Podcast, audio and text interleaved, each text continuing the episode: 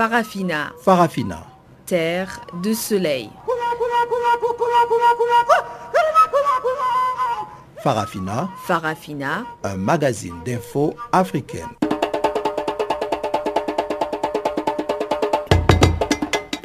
présentation Pamela Kumba. Bonjour à tous et merci de nous rejoindre pour cette nouvelle édition de Farafina. Nous émettons depuis nos studios d'Auckland Park à Johannesburg, la capitale économique sud-africaine. Ibrahim Revelino est à la technique et voici les titres. Au Burkina Faso, le quatrième anniversaire de l'insurrection populaire a été fêté dans la division. Retour à Djouba du chef rebelle sud-soudanais Riek Machar, marquant ainsi la première étape concrète de la réconciliation nationale. Et puis le chef de file de l'opposition guinéenne, Selou porte plainte contre X pour tentative d'assassinat au lendemain de la manifestation réprimée par les forces de l'ordre. Avant d'entrer dans le vif de la grande actualité, suivez d'abord le bulletin des informations présenté par Chanceline Louraquois.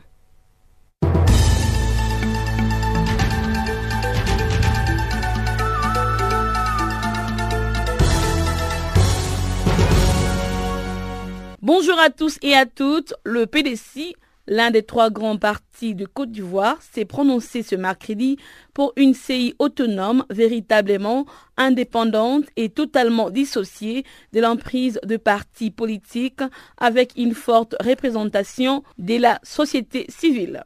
Le PDC a aussi appelé à un nouveau découpage électoral avant la présidentielle de 2020. Par ailleurs, il a refusé de s'y maintenir estimant que le parti Ouattara de l'absorber pour pouvoir présenter son candidat à la présidentielle. Le PDC, qui a soutenu le chef de l'État ivoirien, Alassane Ouattara, en 2010 et 2015, aurait voulu que le RDR lui rende l'appareil en 2020 en soutenant un candidat PDC. Passons en Tanzanie, un député de l'opposition a été arrêté ce mercredi à Dar es Salaam après avoir affirmé dimanche qu'une centaine de personnes avaient été tuées lors des récents affrontements entre éleveurs et forces de l'ordre dans l'ouest du pays.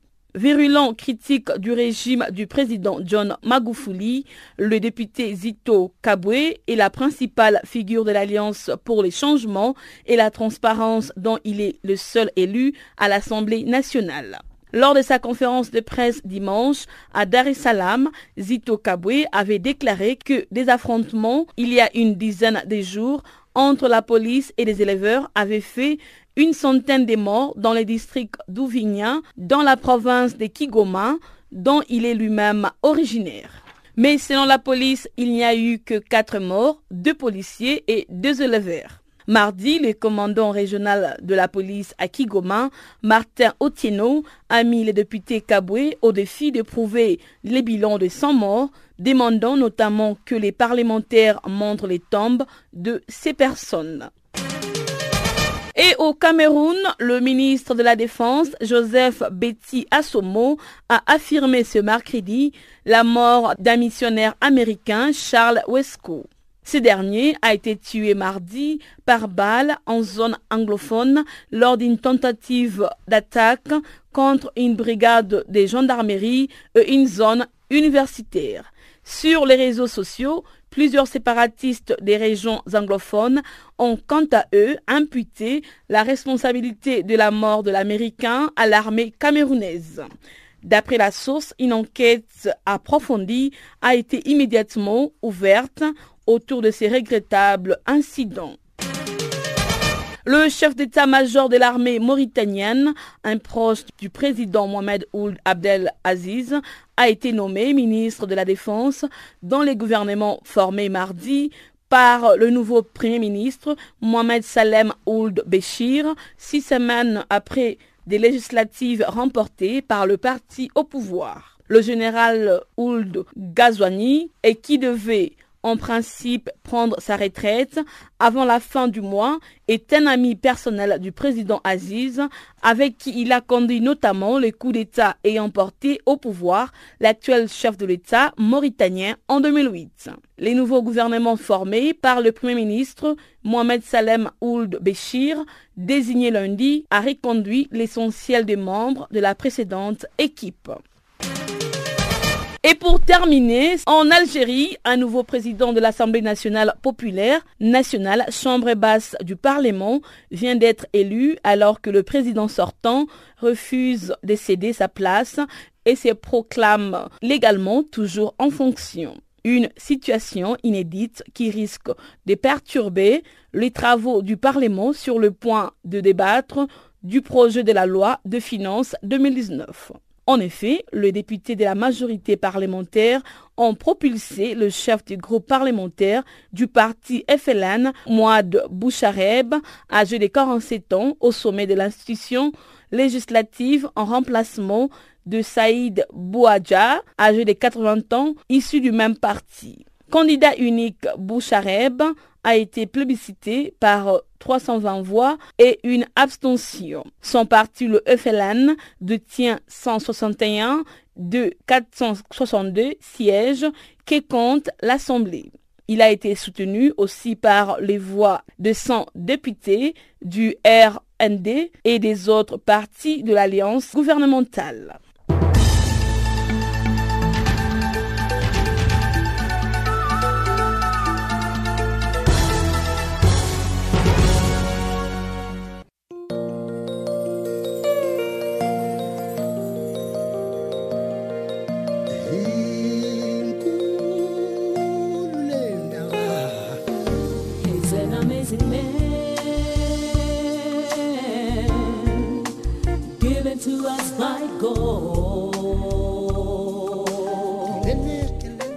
Channel Africa. Écrivez-nous sur notre page Facebook Channel Africa. Faites-nous des tweets French Farafina ou bien Channel Africa 1.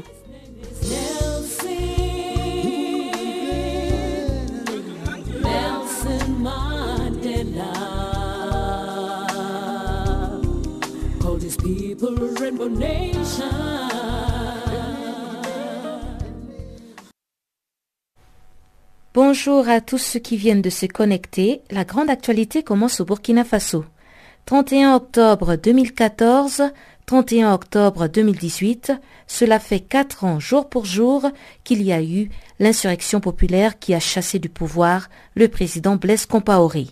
Ce mercredi, une série de manifestations rendant hommage aux martyrs a été organisée dans la division et le boycott de l'opposition. Les familles des victimes de cette insurrection, qui a fait une vingtaine de morts et 625 blessés, réclament toujours justice. Depuis Ouagadougou, la capitale burkinabé, suivez l'analyse de notre confrère Aimé Nabaloum du journal Grand Reporter. Ce qu'il faut dire, c'est que euh, euh, le quatrième anniversaire de l'insurrection populaire de 2014 euh, est célébré presque en rang dispersé. Euh, vous avez euh, le chef de l'opposition politique euh, qui dit ne pas, ne pas vouloir prendre part donc, aux, manifestations. Donc les partis politiques de l'opposition n'y étaient pas. Vous avez le pouvoir en place, qui donc le gouvernement qui a organisé une cérémonie de dépôt de gerbes de fleurs au niveau donc, du monument des martyrs. Vous avez la coalition euh, des organisations de la société civile, des syndicats réunis autour donc, de la CGPD, du MDDHP, euh, de certains partis politiques, euh, en tout cas qui sont réunis autour d'une coalition, qui ont également organisé une marche ce matin. Donc, quatre ans après, on constate que chacun tire la couverture de son côté. C'est une commémoration rang dispersé, euh, euh, difficile à comprendre. Et cela est dû à quoi? Pourquoi est-ce que les Burkinabés n'ont pas pu s'unir pour commémorer euh, leur martyr Alors c'est difficile de, trouver une explication, comme je le disais tantôt, parce que selon donc les partis politiques de l'opposition, quatre ans après, le pouvoir n'est pas en mesure de rendre justice aux, victimes, aux blessés, en tout cas à tous ceux qui ont subi d'une manière ou d'une autre au cours donc, de l'insurrection de 2014. Et cette incapacité du gouvernement est la preuve que le gouvernement ne veut pas rendre justice. donc c'est un désespoir de cause, plus ou moins du dépit des partis politiques de l'opposition qui a fait que euh, cette année, ils se sont mis de côté. Vous prenez également la coalition des organisations de la société civile et de certains syndicats qui estiment que euh,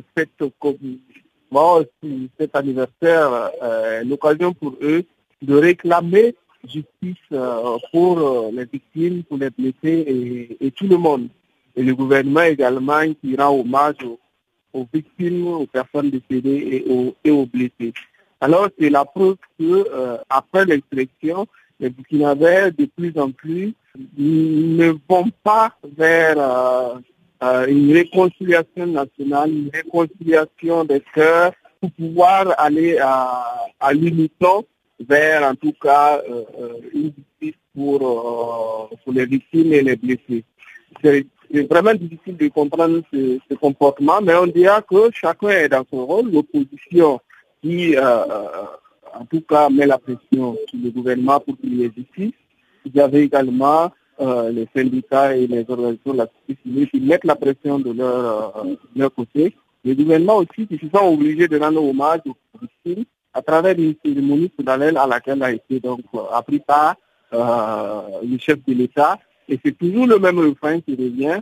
Euh, justice euh, doit être rendue. Euh, plus jamais cela au, au, au, Burkina Faso, la démocratie la bonne gouvernance doivent, toujours prévaloir. C'est toujours le même langage, chose que certains observateurs ont du mal à comprendre. Et les familles de victimes se retrouvent-elles dans ces commémorations? Que disent-elles?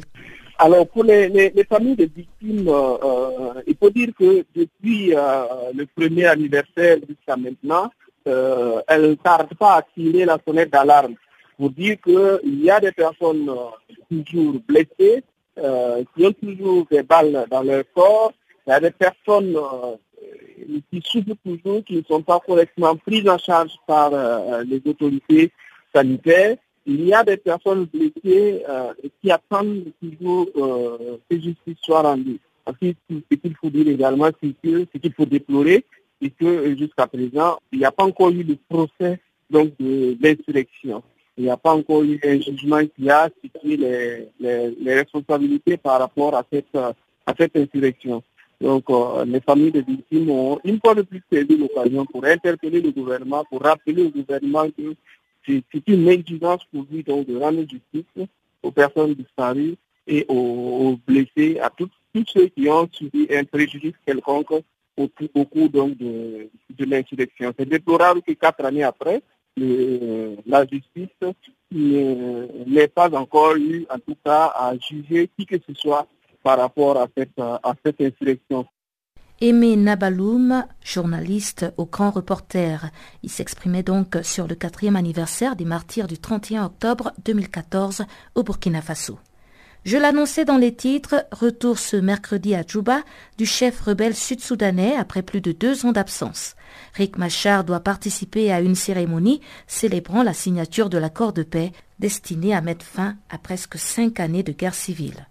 Guillaume. Riek Machar est à la tête d'une petite délégation de laquelle est exclue sa garde rapprochée en dépit des inquiétudes autour de sa sécurité qu'il a récemment relevées. Le chef rebelle sud-soudanais qui, au terme de cet accord, doit retrouver son ancien poste de vice-président, n'avait plus remis les pieds à Djouba depuis qu'il a dû fuir précipitamment la capitale en juillet 2016 après des combats meurtriers entre ses hommes et les forces gouvernementales. Exilé à l'étranger depuis lors, Riek Machar avait jusque-là refusé de rentrer au Soudan du Sud, disant craindre pour sa sécurité. Il est arrivé ce mercredi à l'aéroport de Djouba à 6h30 temps universel et y a été accueilli par le président sud-soudanais Salva Kiir. Le président soudanais Omar El-Béchir est aussi à Djouba ainsi que la nouvelle présidente éthiopienne. Le chef de l'État somalien était attendu dans la matinée et l'Ougandais devait être représenté par un conseiller spécial du président Yoweri Museveni.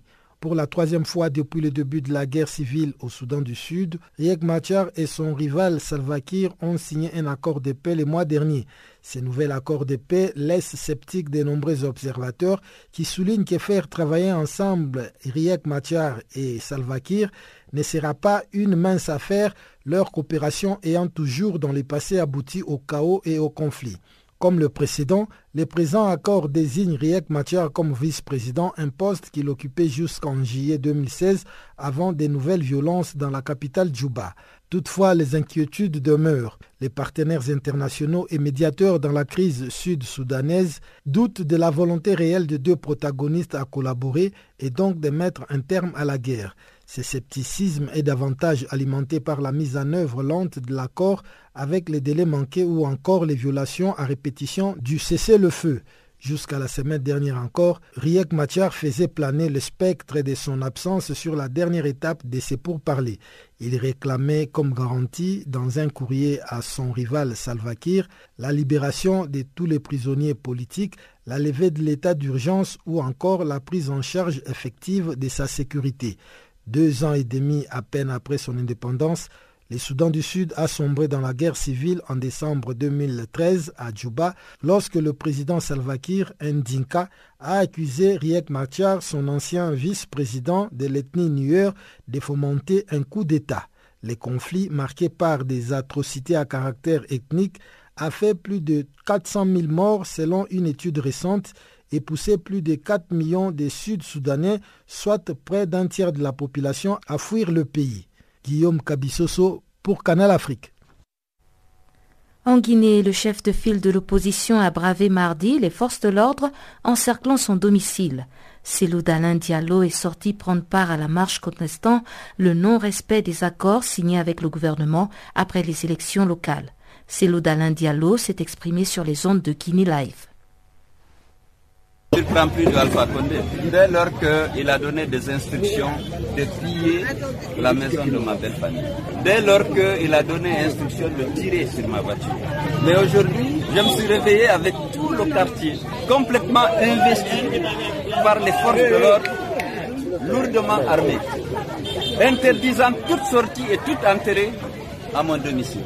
Donc voilà nos libertés de mouvement. Je suis député de la République. Ma liberté de mouvement est complètement bridée aujourd'hui. Je n'ai pas le droit de sortir. Les manifestations sont autorisées par la Constitution de la République. Mais Alpha, il s'en fout de la Constitution. Il s'en fout des lois, il s'en fout des accords politiques, il s'en fout de la vérité. Il est en train de préparer son troisième mandat et il a dit c'est pas par le dialogue, c'est pas par les accords qu'il va y arriver, c'est par la force. Et il a commencé donc à faire usage, un usage abusif de la force contre les opposants, ceux qui peuvent demain s'arrêter pour dire non au troisième mandat. C'est pas pour rien que la société civile a été pratiquement neutralisée et divisée. Les syndicats ont été empêchés d'exercer leur droit de manifester. Et le Premier ministre a dit que désormais le gouvernement privilégie l'ordre à la loi. C'est-à-dire qu'ils ont assumé publiquement qu'ils vont violer la loi pour imposer leur volonté. Mais les peuples guinéens ne l'acceptera pas. Et c'est pourquoi nous sommes dehors, nous allons mobiliser les gens. La semaine prochaine encore, ce sera une semaine où il y aura beaucoup de manifestations, beaucoup de villes mortes, parce que nous ne fléchirons pas dans la défense de nos droits, dans la défense de notre constitution et dans la défense de la sécurité des citoyens. Le chef de file de l'opposition guinéenne, Selou Dalin Diallo, a aussi élaboré sur les différentes stratégies qui se sont avérées infructueuses dans ce combat contre le gouvernement en place. Chaque fois que nous sommes sortis, chaque fois, nous avons été appelés au dialogue. On a fait un dialogue en 2013, un en 2014, un en 2015, un en 2016. Est-ce que c'est normal de gérer un pays par le dialogue politique? Mais pourquoi il y a dialogue? Les gens ne se posent pas la question et disent que l'opposition est fiante d'accords politiques et de dialogue et donc de respect de la loi. Pourquoi il y a dialogue? J'ai dit que l'organisation des élections, par exemple, ne doit pas relever de l'humeur du président. C'est le domaine de la loi. Lorsqu'on ne respecte pas la loi, lorsqu'on a violé la loi, nous exigeons que la loi soit respectée. Nous allons dans la rue pour exiger le respect de la loi.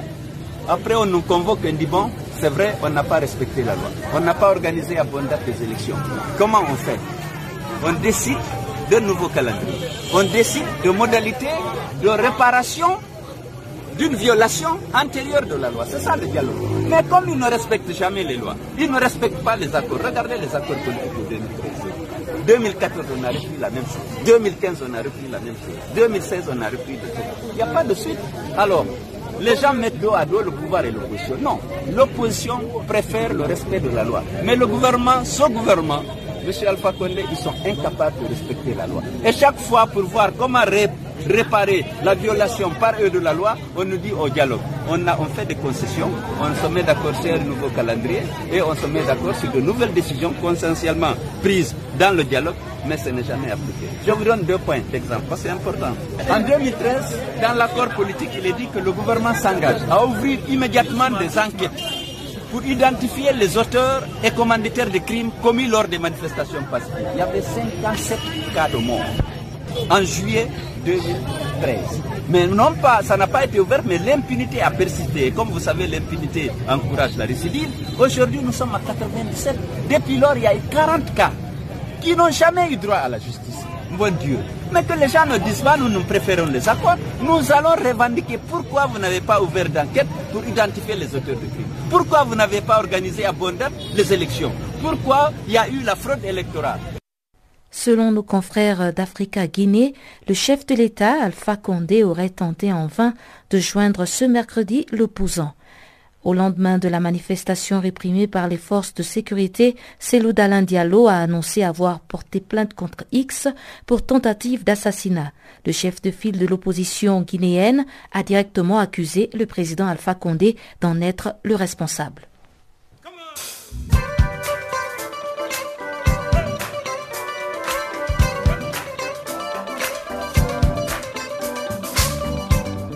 Vous écoutez Channel Africa, une station de radio internationale d'Afrique du Sud.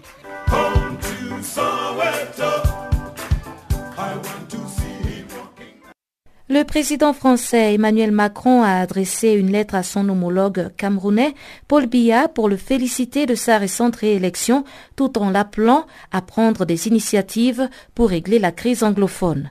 Il faut rappeler que depuis la proclamation des résultats qui sont contestés par l'opposition, les affrontements entre l'armée et des séparatistes sont fréquents. Suivons les détails avec Chanceline Louraquois. Dans ses courriers datés du 25 octobre dernier, le président français Emmanuel Macron adresse toutes ses félicitations à son homologue qui a été déclaré le 22 octobre, officiellement réélu pour un septième mandat à 85 ans, dont 35 au pouvoir. Je sais le défi auquel votre pays est confronté. Je forme le vœu que les renouvellements dans la continuité que vous serez engagés répondre aux aspirations de la jeunesse du Cameroun à plus de responsabilités, écrit le chef de l'État français. Concernant le conflit dans les régions anglophones du sud-ouest et du Nord-Ouest, Emmanuel Macron a indiqué que la France est prête à apporter son appui aux initiatives en vue d'un règlement politique et pérenne de la crise. Je forme le vœu que de telles initiatives prennent corps au plus vite car l'aggravation continue de la situation dans ces régions est une préoccupation profonde pour la France et le partenaire du Cameroun, écrit-il. Les régions où prédomine la minorité anglophone du Cameroun sont confrontées depuis 2016 à une crise sociopolitique sans précédent, devenue conflit armé fin 2017. Au moins 84 militaires ont été tués par les sécessionnistes et plus de 20 000 Camerounais ont fui vers le Nigeria. Le gouvernement a lancé un plan humanitaire d'urgence au bénéfice des populations du nord-ouest et du sud-ouest. Les combats y sont devenus quasi quotidiens depuis et la situation sécuritaire s'est encore détériorée. Les séparatistes avaient annoncé que ces scrutins n'allaient pas se au Cameroun anglophone, mais les autorités ont quand même tenu à faire des élections. Les 12 août dernier, un chauffeur d'autocar a été tué et plusieurs personnes blessées dans une attaque à quelques kilomètres de Bamenda, chef-lieu de la région du Nord-Ouest. À la suite de cette attaque, Les autorités ont instauré dans toute la région un couvre-feu nocturne dès 18h à 6h du matin pour une durée indéterminée. Au Cameroun anglophone, 109 membres des forces de l'ordre et de sécurité ont été tués selon le gouvernement qui qualifie le séparatiste de terroriste.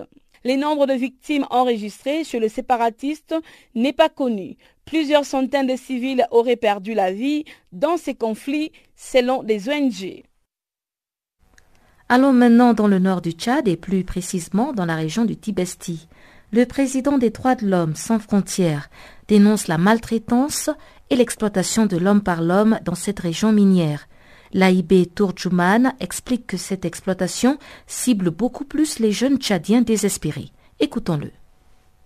Euh, comme ce que de dire, euh, euh, on a cherché à joindre, réellement les gens là-bas, mais parfois, il y a des témoignages qui nous arrivent. Euh, au niveau de Tibesti, il y a un groupe de personnes qui viennent là-bas pour l'exploitation de l'or. Alors, ceux qui ont des moyens, ceux qui ont beaucoup d'argent, ils achètent des matériels, des trucs comme ça, pour amener là-bas pour les recherches de l'or et ils emploient les, jeunes de là-bas. Les jeunes qui sont là-bas, qui n'ont rien à faire, on les, exploite, on les demande de faire le travail et après on les paye. Alors, comme ça, en faisant comme ça, on les exploite. On les exploite, on les fait travailler dur et après, euh, parfois on ne les paye pas, parfois on les paye. Oui, dans les recherches de l'or, des trucs comme ça, ce ne sont pas des, des, des sites proches des villages ou bien des villes. Ils viennent loin en brousse et comme ces gens, ils ont beaucoup d'argent, ils ont des pouvoirs et ils ont aussi euh, beaucoup de choses, donc euh, c'est facile de, maltraiter les autres, ceux qui travaillent là-bas. Le dernier cas que nous avons eu, les vidéos ont circulé, euh, il y a un monsieur qui les a employés, qui travaillait pour lui, et ils ont eu à travailler pendant des jours, et il semblerait qu'il y a une partie de l'or qui a été volée donc, euh, le monsieur, le patron, lui remarque qu'il y, y, a une partie de l'or qui a été volée. Et rapidement, il, dit que non, il y a un de vous qui n'est pas là. Donc, effectivement, entre-temps, il y a un monsieur qui, qui, n'est pas là parmi vous. Il, parmi eux, il était sorti, il était parti quelque part. Et on commence déjà à maltraiter euh, son, son, grand frère on les tapait, euh, on avait attaché les mains par le dos et encore attaché derrière la voiture, on roulait avec lui sur le tout, tout ça. La vidéo, on a vu ça, ça a fait, circuler. Et on l'a beaucoup frappé parce que son frère aurait volé du l'or. Donc, euh, vous voyez tout ça. Même hier, euh, notre ministre de, sécurité et la gouvernance locale a fait une communication à cet endroit. Parce qu'après ça, il y a eu beaucoup de témoignages, il y a eu beaucoup de dénonciations partout, même sur les réseaux sociaux, que ce soit même sur les antennes de la radio locale, et voilà. Donc, toutes ces choses-là, ce qui a fait qu'ils sont obligés de sortir de leur cachette pour en dire quand même quelque chose. Mais est-ce qu'il y a vraiment lieu de parler euh, d'esclavage ou par contre de, maltraitance ou bien euh, d'exploitation de l'homme par l'homme? C'est de l'exploitation de l'homme par l'homme et de maltraitance. On ne peut pas parler de l'esclavage en tant que tel. On ne peut pas parler de l'esclavage et de l'exploitation de l'homme par l'homme et en même temps de maltraitance. C'est tout simplement ça. Parce que les zones de là-bas, les gens sont très démunis, les gens ne savent où aller, ne savent à quel fin se vouer, ils n'ont rien à faire, donc on les vient, on les propose de marcher. Et maintenant, quand on les propose quelque chose, ils acceptent de le faire, c'est là où on les maltraite. On ne les paye pas, on ne fait pas du bois, donc on les maltraite, c'est ça. Y a-t-il des actions euh, ou bien des campagnes de sensibilisation qui ont été menées afin de pouvoir euh, protéger ces jeunes? Oui, nous nous sommes réunis sur euh, notre, une plateforme qui s'appelle Dynamique. bon, cette dynamique, c'est pour lutter vraiment pour ce qui se passe de l'or et autres comme ça. Donc, il y a eu des dénonciations partout, même au niveau des ADH, au niveau des associations des droits de l'homme et autres aussi. mais pour sensibiliser, ce qui est, ce qui est compliqué, ces zones, pour avoir accès à ces zones, c'est pas facile. C'est ça le problème. C'est-à-dire que ces zones sableuses, c'est des zones pas faciles à avoir accès comme il le faut. Donc, euh, pour avoir les gens là-bas, c'est pas facile. Donc, on prend les jeunes de l'autre côté, on les amène très loin. Pour avoir accès là-bas, il faut avoir des guides, il faut avoir vraiment des guides d'abord qu'on te dit. Sinon, personnellement, tu ne peux pas. Le désert, disons, c'est le désert là-bas. Ça, je peux être clair, les moyens, les moyens ne nous permettent pas d'y aller et sensibiliser les jeunes là-bas comme il le faut. Alors, est-ce que le gouvernement prévoit des actions afin de pouvoir euh, aider ces jeunes? Pas aider ce jeune en tant que tel dans son discours, je n'ai pas écouté aider ce jeune, mais c'est tout simplement que une enquête qui est ouverte pour traquer seulement les auteurs de cette maltraitance ou de cette exploitation de l'homme par l'homme. Donc pour aider ce jeune, il n'y a pas une promesse quelconque pour le gouvernement pour dire pour une pour aider ces jeunes-là.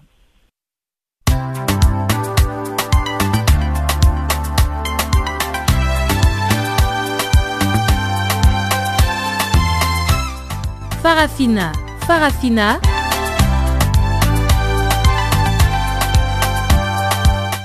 L'actualité panafricaine en français?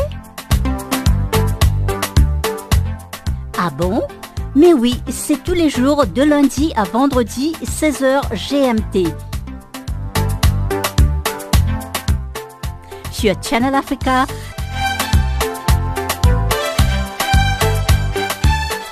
Et n'oubliez surtout pas de tweeter French Farafina.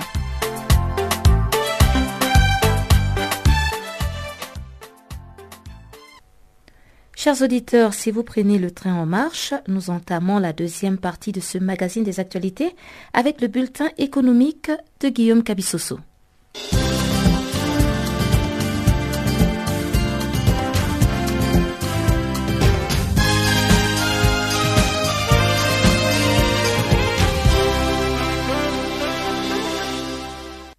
Bonjour à tous. Dans la page économique de ce magazine des actualités, nous nous rendons tout de suite au Sénégal où la directrice de la Banque mondiale, Louise Cord, a plaidé mardi à Dakar pour la mise en place d'un cadre réglementaire de gestion des ressources pétrolières. S'exprimant à l'occasion d'un panel portant sur les enjeux de l'exploitation pétrolière et gazière en Afrique de l'Ouest, Cord a indiqué que ces cadres réglementaires devrait permettre l'exécution des lois qui encadrent l'exploitation de ces ressources pétrolières et gazières nouvellement découvertes au Sénégal.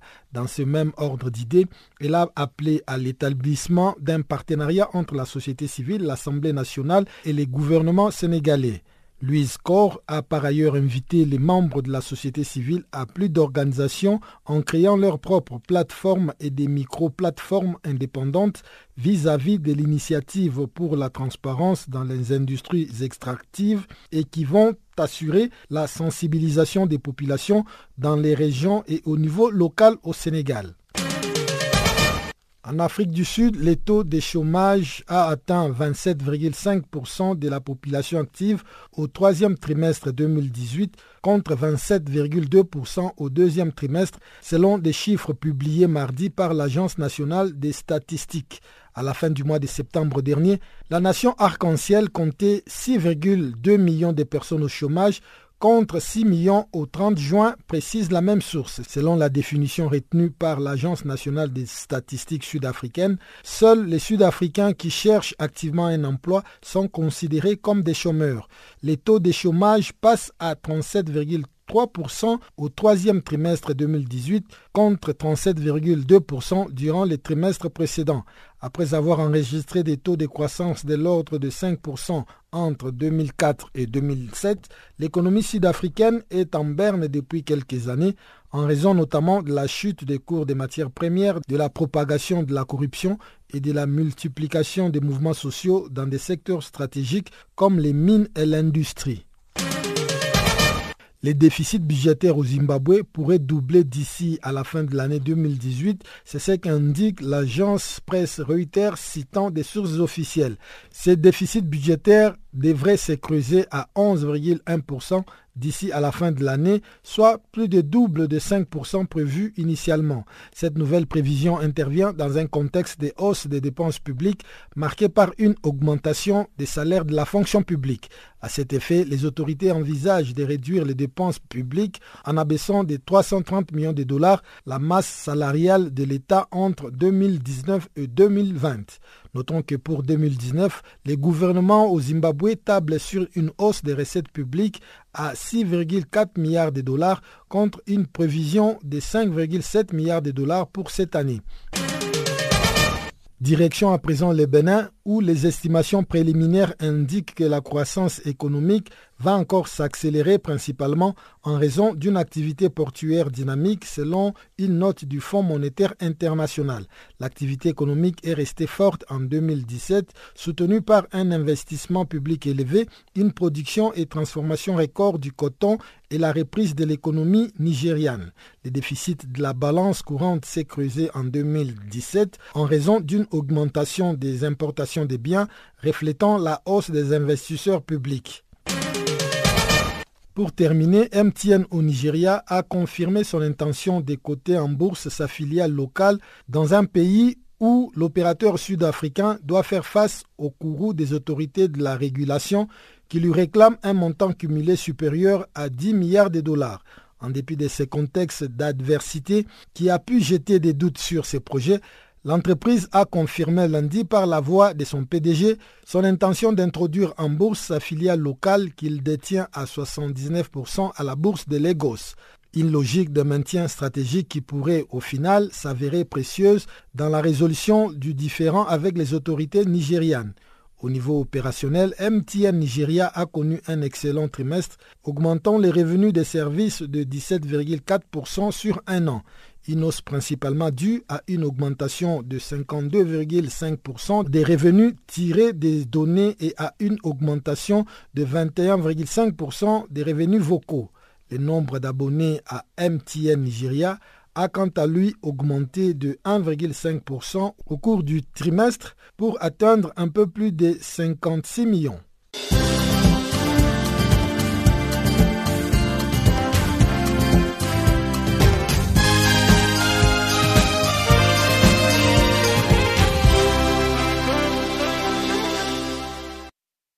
La Fédération estudiantine et scolaire de Côte d'Ivoire, la FESI, a salué ce mercredi la libération de l'étudiant Eddie Armel Kwasi. Il a été remis en liberté mardi soir après cinq jours passés à la maison d'arrêt et de correction d'Abidjan pour publication à caractère diffamatoire. Écoutez la réaction de Fulgence Assi, le secrétaire général de la FESI.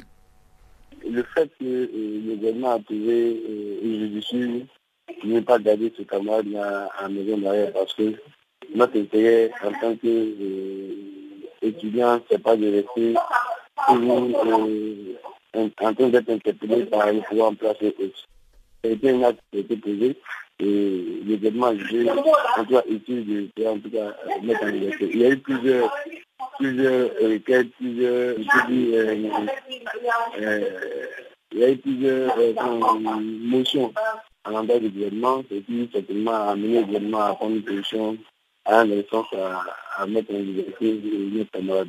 Donc, toutes les organisations, en tout cas, ont donné de la voix pour la mise en liberté. Tous les types d'organisations. Les, les droits de l'homme, les organisations des droits de l'homme, les structures des parents d'élèves et la sécurité. Et donc, certainement, peut-être c'est tout ce balai-là qui a contribué à la mise en liberté de nos camarades. Est-ce que Eddie Armel Kwasi était le seul étudiant incarcéré? Non, dans cette histoire-là, en fait, lui, il a relayé une publication euh, d'un homme politique sur la toile. Et cet homme politique a accusé le président Wata et, le candidat à la mairie euh, du plateau euh, d'être des étrangers. Et c'était donc le pouvoir en tant que et il y a eu des démarche diffamatoire à l'encontre en tout cas du, président de la République et puis de M. Saoudien. Mm Et donc, c'est à travers sa publication sur les réseaux sociaux qui a été interpellé. Donc, ça n'a rien à voir avec les manifestations estudiantines Non, non, non, non, non, non, non, non, Donc, sinon, vous avez encore des membres qui sont euh, incarcérés à cause des manifestations euh, dans le cadre des revendications estudiantines. Oui, oui. Il dire que euh, y a euh, il y a un qui passe aujourd'hui au à Djimboke, et l'autre qui, est à, la maison d'arrêt de Kourougou, voilà, qui ne fait pas l'heure d'une manifestation, mais c'est une bagarre entre étudiants et donc les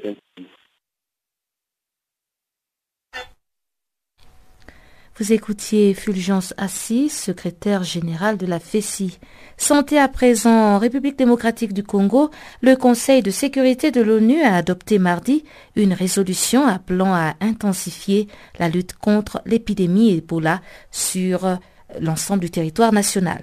Le docteur Polycarpe Taku, coordonnateur humanitaire du Fonds des Nations Unies pour la population à Béni, apprécie à sa juste valeur l'adoption de cette nouvelle résolution. On l'écoute ici au micro de Chanceline Louraquois. Effectivement, il y a une résolution qui a été adoptée par le Conseil de sécurité, euh, appelant davantage à la pacification et, demandant aux groupes armés de euh, laisser l'action humanitaire se dérouler sur le terrain sans entrave. Donc euh, nous apprécions à sa juste valeur euh, cette action, cette résolution du Conseil de sécurité. Que dites-vous de ce texte qui souligne aussi la nécessité pour la MONISCO et l'OMS de se coordonner avec les gouvernements congolais? Toutes les parties prenantes fonctionnent de façon tout à fait coordonnée. Et je peux vous dire, euh, je sors d'une réunion qui est une réunion quotidienne de coordination nationale, où non pas seulement l'OMS, le gouvernement, la MONUSCO, mais toutes les agences des Nations Unies, euh, toutes les ONG nationales et internationales, la société civile, les autorités de la ville, eh bien, on travaille de façon euh, harmonieuse pour Ebola hors du nord et euh, de l'Itourie. À travers la résolution qui a été adoptée hier, ne pensez-vous pas que l'ONU multiplie des efforts pour lutter contre l'épidémie d'Ebola dans les zones touchées? Bien évidemment. Alors, euh, nous, quand nous voyons l'ONU, nous voyons aussi le système. Nous voyons que ce soit euh, avec la MONUSCO et euh, sur le terrain, les activités et des interventions de multiples. On ne parler que de l'UNFPA, si vous le permettez, puisque c'est l'agence que je connais le plus. C'est en fin de semaine dernière seulement que nous appuyons euh, à la demande du gouvernement, bien évidemment, et au côté des autres acteurs, nous s'étendent et exterminent notre population. Eh bien, euh, si c'est fait pour l'UNFPA, c'est fait pour d'autres acteurs.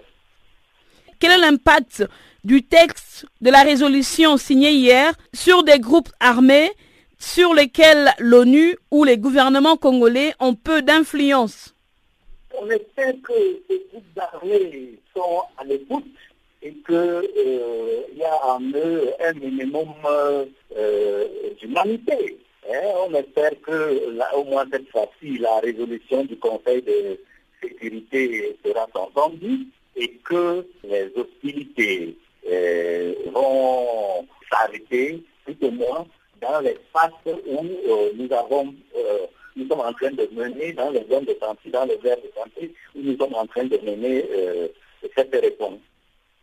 Vous pensez qu'à l'allure où vont les choses, l'épidémie d'Ebola peut s'étendre à d'autres pays de la région, tels que le Burundi, le Rwanda, l'Ouganda ou encore le Soudan du Sud? Vu l'anticipation, et vu la coordination interprovince et interpays, vu la coordination interorganisationnelle, il y a lieu de croire, euh, et vu la densification des interventions, il y a lieu de croire que doit rester optimiste et penser, rester vigilant, rester euh, optimiste et penser que euh, l'épidémie ne franchira ni les frontières de la RDC, ni les frontières des provinces de Ipuri et vous dites que vu l'anticipation, vu la coordination, il y a lieu de croire euh, que l'épidémie d'Ebola ne va jamais franchir euh, certaines régions euh, qui sont tout autour de la République démocratique du Congo. Mais quels sont les mécanismes mis en place pour que l'épidémie d'Ebola ne franchisse pas d'autres pays? On, dit, on, dit, on, est, on est optimiste, on a anticipé, on prend des mesures. Quelles sont ces mesures? Ces mesures relèvent de la surveillance nationale et de la surveillance internationale.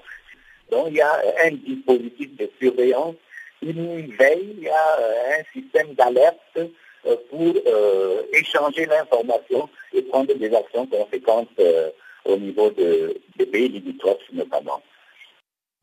Polycarte Taku est le coordonnateur humanitaire du Fonds des Nations Unies pour la population à Béni. Et toujours au chapitre de la santé, le tabac tue 6 millions de personnes par an, selon les dernières estimations de l'OMS. Pour faire face à cette redoutable menace sur la santé publique, le protocole pour éliminer le commerce illicite des produits de tabac a été mis sur pied. Juan Nicolas Guerrero Peniche est le chef d'équipe juridique au commerce et protocole de la Convention cadre de l'OMS pour la lutte anti-tabac. Il s'explique au micro de Florence Westgard d'ONU Info. En fait, il s'agit de la première réunion de partie du protocole. Le protocole vient d'entrer en vigueur en fin de septembre dernier et, le protocole a pour but d'éliminer le trafic des produits de tabac. Et il s'agit sans doute d'un des problèmes majeurs concernant les fléaux de euh, la consommation de tabac. Et le protocole établit toute une série de mesures euh, qui permettent et qui donnent la base pour la coopération internationale entre les États partis pour éliminer les trafics illicites. Les trafics illicites, c'est important de savoir que ça représente une partie importante de la consommation des produits du tabac. Et il faut savoir que les euh, trafics illicites de produits du tabac ont trois caractéristiques. En premier lieu, c'est surtout qu'ils sont pour but de ne pas obéir la législation nationale de chaque euh, État. Et donc, euh, par exemple, en ce qui se réfère au plain package, si les États ont adopté le plain package, la plupart de ces produits n'ont pas une présentation euh, conforme. En deuxième lieu, il y a aussi une question à savoir que les produits illicites du tabac ont, normalement ne sont pas non plus conformes avec la législation nationale relatif au contenu de ces produits. C'est-à-dire, il y a des produits très nocifs dans les tabacs et, les États, de façon générale, ont établi des limites du contenu de ces produits dans les produits qui sont vendus. La plupart des produits illicites du tabac ne sont pas conformes à cette limite établie. Et en troisième les euh, produits illicites du tabac, ils sont caractéristiques et ont aussi pour but d'éviter de payer les taxes dues aux États. C'est-à-dire, pour la production, pour l'importation ou pour l'exportation de ces produits, normalement, les États reçoivent une taxe, on établit une taxe. Et, à, travers ces productions illicites de tabac, il y a un manque à gagner important pour les États euh, de façon générale. Et comment aussi ce commerce illicite est-il lié à la criminalité euh, transnationale organisée? Ben, en fait, euh, il a été déjà établi que euh, les réseaux qui font les, commerces euh, illicites de produits de tabac ne font pas que ça. On parle normalement des crimes organisés qui font aussi d'autres activités illicites, comme ça peut être les trafics de drogue, comme ça peut être les trafics des êtres humains, etc. Donc ça représente une partie importante du financement de cette bande de, criminels organisés. Donc en luttant contre les, trafics illicites de produits de tabac, on lutte aussi contre les, crimes organisés. Et donc, euh, quelles ont été les conclusions de cette euh, réunion? Les conclusions sont nombreuses. Je crois qu'on pourrait les diviser en deux parties. En première partie, c'est l'établissement du cadre institutionnel qui permettra de commencer à travailler sur la mise en œuvre des dispositions établies dans les protocoles. C'est-à-dire, ça a été décidé la création d'un secrétariat qui sera le même secrétariat que la Convention cadre. Et les partis ont aussi euh, établi un work plan et un budget euh, spécifique pour la, mise en œuvre du protocole. Et ils ont décidé de une série de mesures administratives qui permettront de commencer à travailler sur la mise en œuvre. Et en deuxième partie, et c'est aussi très important, les partis ont décidé déjà d'établir les priorités sur lesquelles ils vont commencer à travailler. Comme vous pouvez comprendre, les protocoles sont une, série de mesures aussi importantes les unes que les autres. Mais les partis ont déjà établi sur lesquelles ces mesures vont commencer à travailler. Notamment, ils ont créé déjà un groupe de travail qui va être établi sur la base d'une représentation des États et qui aura pour but de commencer à préparer et à réunir l'expérience des partis en ce qui concerne la traçabilité et les suivis. Il faut savoir qu'une partie essentielle du protocole, c'est l'article 8 qui établit une obligation pour tous les États partis du protocole de développer en 5 ans, c'est-à-dire d'ici 5 ans, ils devront compter tous avec un système national de suivi et de traçabilité de produits du tabac. C'est-à-dire que les produits du tabac provenant des productions euh, reconnues ou une production officielle seront marqués au moment de sa production et cette marquage devra permettre de suivre ces produits jusqu'au premier point de vente. Pourquoi est-ce que c'est important? Parce que c'est à travers de ce euh, marquage euh, unique que les États pourront, au moment qu'ils trouveront ces produits ailleurs, déjà dans un marché pour lequel il n'était pas originellement produit, ils pourront, pour commencer, savoir qu'effectivement il s'agit d'un produit qui n'était pas destiné à ces marchés. Ils pourront en même temps savoir de quelle origine est ces produits et ils pourront, à travers de toute cette traçabilité qui est possible à travers le marquage unique, savoir à quel moment de la chaîne de distribution ces produits a été dévié de sa route euh, normale.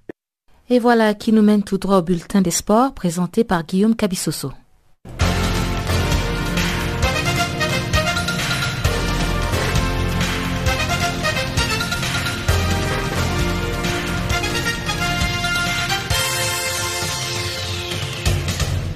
Rebonjour à tous. Ouvrons cette page des sports par le Bénin où le tribunal de première instance des premières classes de Cotonou a prononcé des peines de prison allant de 6 à 12 mois à l'encontre de l'ancien président de la Fédération béninoise de football, de l'encadrement technique ainsi que des joueurs coupables de cette forfaiture.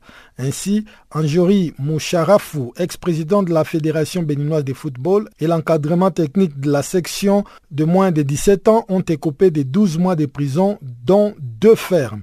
La dizaine de joueurs ayant fraudé sur leur âge sont eux condamnés à six mois de prison, dont un ferme. Ce jugement fait suite à la disqualification de l'équipe cadette du Bénin qui devait se rendre au Niger pour participer au tournoi IFOA B qualificatif à la Coupe d'Afrique des Nations de moins de 17 ans. La fraude sur l'âge des joueurs a été mise à jour grâce aux tests d'imagerie par résonance magnétique et aux examens cardiaques préventifs présentés par les joueurs sur demande de la Confédération africaine de football. Le coureur belge des boss timides, la Team Flanders, a remporté au sprint mardi la cinquième étape du Tour du Burkina Faso, longue de 145,6 km, devant l'Allemand Hermann Keller et le Néerlandais Stenekes Steven. Le sprinter belge a bouclé cette distance en 3 h 36 minutes 21 secondes, soit une vitesse moyenne de 40,379 km par heure, mais les maillots jaunes et verts restent toujours sur les épaules du Burkinabé Mathias Sorgo. Le leader des étalons a un écart de 20 secondes d'avec les Hollandais Angraf Sjor. Siedou Bamago conserve son maillot de points chauds malgré qu'il n'ait remporté aucun des trois sprints intermédiaires du jour. Le Global Cycling Team de Pays-Bas conserve toujours sa première place du classement par équipe devant le Burkina Faso avec 42 secondes d'avance. Coupe d'Afrique des Nations féminines 2018, les Ghana passent à la vitesse supérieure dans sa préparation pour cette compétition qu'il va abriter du 17 novembre au 1er décembre prochain. La fédération a annoncé la tenue des trois matchs amicaux internationaux pour les prochains jours. Le premier opposera le Black Queen à la Zambie le 3 novembre avant un déplacement au Kenya pour y affronter les Arabes Starlet le 7. Enfin, le dernier match va opposer les Ghana à l'Afrique du Sud, à Accra, quelques jours avant l'entame de la compétition. Les pays hôtes figurent dans les groupes A du tournoi avec l'Algérie, le Mali et le Cameroun. Le groupe B est composé du Nigeria tenant du titre, le Kenya, la Zambie et les Banyana Banyana de l'Afrique du Sud. Le Conseil de fédération de football d'Afrique australe, la COSAFA, a procédé mercredi au tirage au sort de la phase finale de l'édition 2018 de son tournoi de moins de 20 ans de sélection masculine. Les 12 pays en compétition ont été répartis en trois groupes. Dans les groupes A, la Zambie, pays hôte, se retrouve avec le Malawi, la Réunion, qui sera à sa première participation et le Mozambique, championne en titre, l'Afrique du Sud, partage les groupes B avec la Namibie, l'île Maurice et Iswatini. On retrouve dans les groupes C les Lesotho, les Zimbabwe, l'Angola et le Botswana. La compétition aura lieu du 2 au 12 décembre prochain dans la ville de Kitwe. Enfin, l'équipe nationale du Kenya sera en stage la semaine prochaine dans le cadre de la cinquième journée des éliminatoires de la Coupe d'Afrique des Nations Cameroun 2019, malgré la confusion qui entoure la suspension de la Sierra Leone. Interrogé par nos confrères de Soca25east.com, Le président de la FKF, Nick Mwendwa, a dit qu'il n'a pas reçu une notification officielle dans le sens de l'annulation de ce match. La Confédération africaine de football avait annulé la double confrontation contre le Ghana dans le groupe F. Raison évoquée, le gouvernement s'est ingéré dans les affaires de la fédération et la FIFA ne badine pas sur cette intrusion. En raison de la suspension de la FIFA, la fédération a perdu tous ses droits d'adhésion auprès de ses équipes nationales et les clubs affiliés ne sont plus autorisés à participer aux compétitions internationales jusqu'à ce que la suspension soit levée.